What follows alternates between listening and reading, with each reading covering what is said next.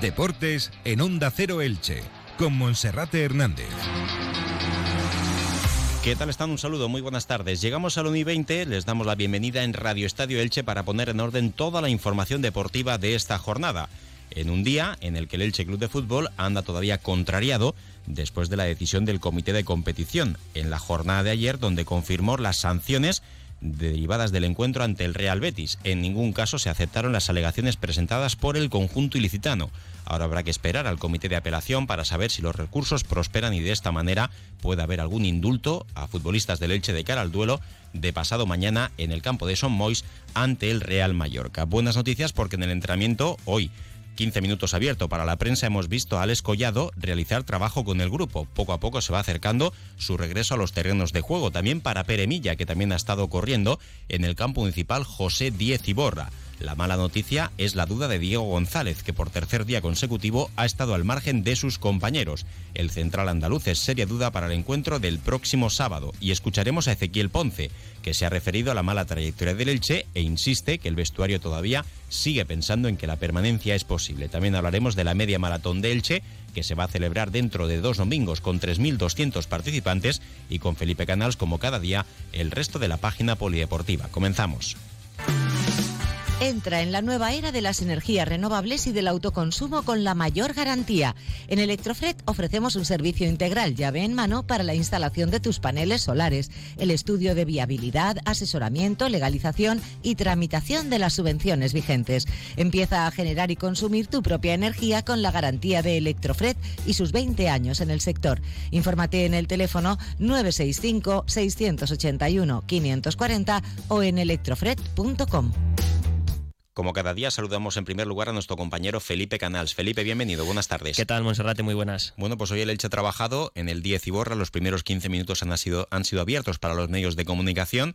Hemos visto cómo las dos ausencias con las que ha contado Pablo Machín han sido las del centrocampista senegalés Pape Cheik, que tras conocer ayer la sanción de cuatro partidos se ha quedado en el estadio Martínez Valero. Tampoco ha estado el canterano Johnny Álamo, que sigue lesionado recuperándose de su problema de su operación en la rodilla. Buena noticia para Alex Collado, que ha realizado la primera sesión, la primera parte de la, de la sesión de entrenamiento con el grupo y por tanto ya va integrándose poco a poco en la dinámica de los entrenamientos de Pablo Machín, al igual que Peremilla, que no ha estado con el grupo, pero sí se ha vestido de corto para estar sobre el césped, realizar trabajo a las órdenes de los readaptadores y realizar carrera continua alrededor del terreno de juego. La mala noticia es la duda del central gaditano Diego González, que no sabemos si podrá estar disponible para el duelo frente al Real Mallorca y en la última en la primera parte del entrenamiento ha estado junto a los lesionados John Chetaulla y Javier Pamies. El resto todos disponibles, entre ellos el delantero argentino Ezequiel Ponce, que después del entrenamiento comparecía en rueda de prensa y aseguraba que todavía queda mucho tiempo por delante para recuperar el terreno perdido, para hacer las cosas bien y entiende que con Pablo Machín se están haciendo las cosas de manera acertada para poder mejorar los resultados. Buenos días. Eh, son, como decís vos, son 15 puntos, eh, nos queda mucho trabajo por delante y, y como, como lo dicen mis compañeros, como lo dice mi entrenador, estamos eh, trabajando hasta, hasta el último partido que tengamos posibilidades para mantener la categoría, que es lo más importante para nosotros. Para eso nos levantamos cada mañana y, venimos acá al club a, entrenarnos para dar nuestra mejor versión el día de competición. Y así lo vamos a hacer en Mallorca y en los, y en los partidos que vengan. Así que mientras tengamos posibilidades, obviamente vamos a ir, vamos a ir para adelante y querer, querer sacar a, Elche de la posición en la que está. Y si no se da, primeramente que yo no, personalmente yo no pienso en eso, pienso que me voy a salvar, pienso que, que el Elche va a permanecer en primera y creo que es la mentalidad que tiene que tener todo el club y que la tiene. Y en cuanto a lo personal, el año que viene, eh, todo, ninguno de nosotros podemos decir qué va a pasar el día de mañana. Eh, no sé qué decisiones va, a tomar el club conmigo ni, ni, nada por el estilo.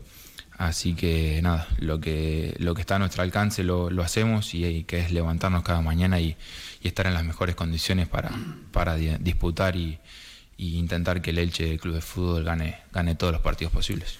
Eso era lo que manifestaba Ezequiel Ponce cuando se le preguntaba si en caso de descenso a segunda división él estaría por la labor de seguir cumpliendo su contrato con el Elche Club de Fútbol y él respondía que no todo depende de su decisión y de su opinión, que lo único que puede hacer es trabajar de la mejor manera posible para convencer a los directivos y a los técnicos y a partir de ahí, una vez que termine la campaña, nadie puede saber lo que va a ocurrir en el día de mañana. Por otra parte, también se le preguntaba el por qué este vestuario, con muchos jugadores de la pasada temporada, con el gran bloque, ha tenido tan malos resultados, estando ahora mismo prácticamente descolgado del objetivo de la permanencia en primera división. Se trata de buscar el por qué pero eh, entiende que hay muchas cosas que han sucedido en el Elche Club de Fútbol que son distintas a las del año pasado y que en ningún caso han ayudado para que el Elche pueda estar ahora mismo peleando por la salvación.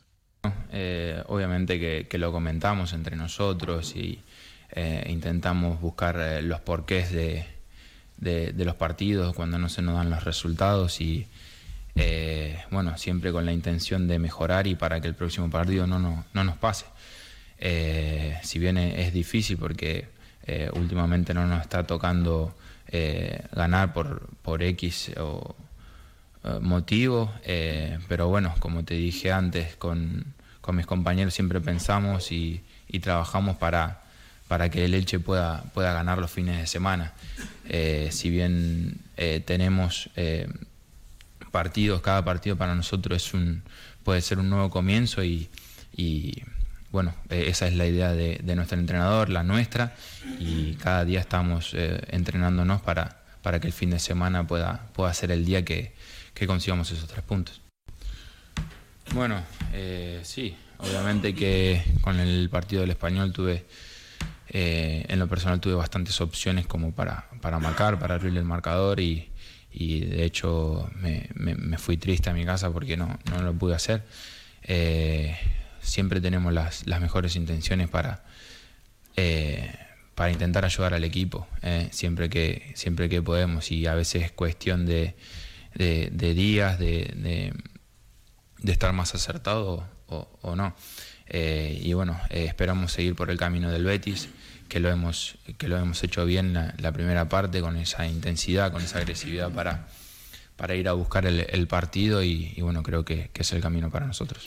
Bueno, pues una recta final de temporada muy dura, 15 partidos por delante, con las posibilidades de permanencia eh, vía utopía y eh, a los jugadores solo les queda tratar de ser lo más profesionales posibles, sin entregarse, eh, respetando el escudo, la camiseta, el comportamiento de la afición, pero no cabe duda que va a ser muy duro. Es muy difícil competir en una liga tan exigente como la primera división cuando ya prácticamente no te juegas nada. Si el Elche ganara todos los partidos, pues claro que se salvaría, pero si no has ganado hasta la fecha solamente un encuentro, pues es muy difícil pensar que seas capaz ahora mismo de ganar 10 u 11 encuentros y empatar alguno más para poder salvar la categoría en primera división, pero bueno, vamos a ver qué es lo que pasa el próximo sábado contra el Real Mallorca, uno de los equipos revelación en primera división. De la liga nos deja esa intención del Cádiz de acudir al TAT para solicitar la suspensión de la liga hasta que no se resuelva el contencioso que mantiene por la queja por el arbitraje ante el Elche, con el gol precisamente en fuera de juego, una acción que nace en fuera de juego de Ezequiel Ponce, y evidentemente pues esto responde al pataleo, pero ni mucho menos se va a parar la liga. Como decía Ezequiel Ponce, si hubiese que parar la liga por cada error eh, flagrante que se produce de los árbitros, pues nunca se avanzaría y nunca se podría terminar ninguna temporada. Mañana el Elche realizará su último entrenamiento a puerta cerrada, luego comparecerá Pablo Machín y el equipo viajará por la tarde en vuelo charter con destino a las Islas Baleares, concretamente a Mallorca. Y ahora abrimos página polideportiva porque lo dejamos pendiente ayer. Vamos a hablar con uno de los miembros de la organización de la Media Maratón de Elche, que ha cerrado ya sus inscripciones con 3.200 participantes. No se va a abrir más ese abanico porque se quiere dar mucha calidad a esta prueba, que va a suponer la celebración de las bodas de oro y como novedad se va a implementar una pulsera para que todos los participantes estén identificados y se pueda evitar la pillería. Hablamos con Andrés García. Andrés, buenas tardes. Hola, Monserrate, buenas tardes. Bueno, pues ¿cómo va a ser eso de la novedad con, la pulsera, a diferencia de años anteriores? ¿Qué es lo que pretendéis? Sí, pues pretendemos que, que, corran justo la gente que está apuntada y que, como pasa, eh, nunca pasa en Elche, porque jamás hemos agotado inscripciones, pero sí que tenemos eh, conocimiento de, lo que pasa en la Maratón de Valencia o en, en la Trans o en Berlín que hay gente que intenta correr con dorsales fotocopiados o, hacer o darle el dorsal a otra persona sin haber hecho el cambio oficial de nombre, que, es algo una práctica nada recomendada. Entonces, para evitar eso, cuando el corredor recoja su dorsal, que este año no se puede delegar, tiene que recogerlo cada corredor, le vamos a poner una pulsera de un solo uso para entendernos tipo la de los hoteles, todo incluido, eh, que no se podrán quitar hasta que acabe la prueba y que será imprescindible para poder entrar al box o para poder usar los habituallamientos. 3.200 participantes y no va a haber más, ¿no? ¿Por qué? Porque sí que hay demanda. No, sí, sí, sí. Em, a ver, hemos cerrado inscripciones eh, seis días antes de lo previsto, porque la previsión era que hasta el domingo van a estar abiertas. Es cierto que es la primera vez que pasa en Elche, entonces hay, mucho corredor que se confían que iba a haber inscripciones hasta el último día y tenemos como 150 peticiones de más de dorsales. Pero bueno, cuando empezamos a planificar una carrera como esta, se tiene que planificar con mucho tiempo. Hay que hacer el, pedido de toda la logística, que incluye la camiseta, la medalla, las pulseras, la toalla, eh, todo la previsión de habituallamientos, todo eso está hecho desde hace algunos meses. Eh, al final los proveedores trabajan con los tiempos que trabajan y, no podemos eh, apurar hasta el final para hacer el pedido. Entonces, cuando nos planteamos cuánto, cuánto íbamos a pedir, pusimos ese límite de 3.200, que son mil corredores más que la última edición, y creíamos en ese momento, sinceramente, que era un reto incluso difícil de conseguir, porque estamos en un contexto en el que casi todas las carreras eh, están perdiendo corredores, porque hay mucha, hay mucha oferta y los corredores seleccionan.